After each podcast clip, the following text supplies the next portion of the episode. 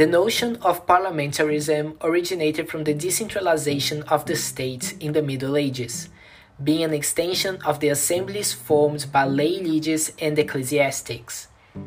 There were, of course, many changes on the elapse of this period, turning the modern parliament into something very different from the medieval one. It was only in the 19th century that the constitutional monarchy began to really give place to the parliament.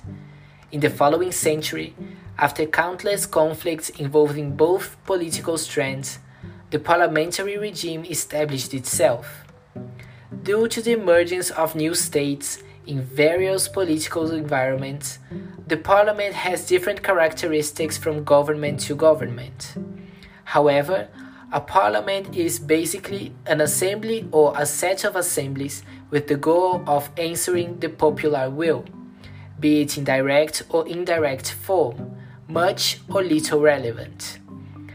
As an example of points that vary according to the state, there is the degree of pluripartisanship term of offices, number of assemblies, and the own organization of the parliament.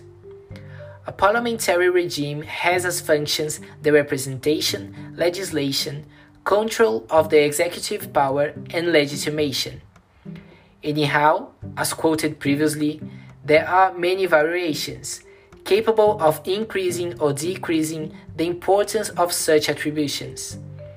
But political representation is a historical constant, remaining as the main goal of the parliamentary regime.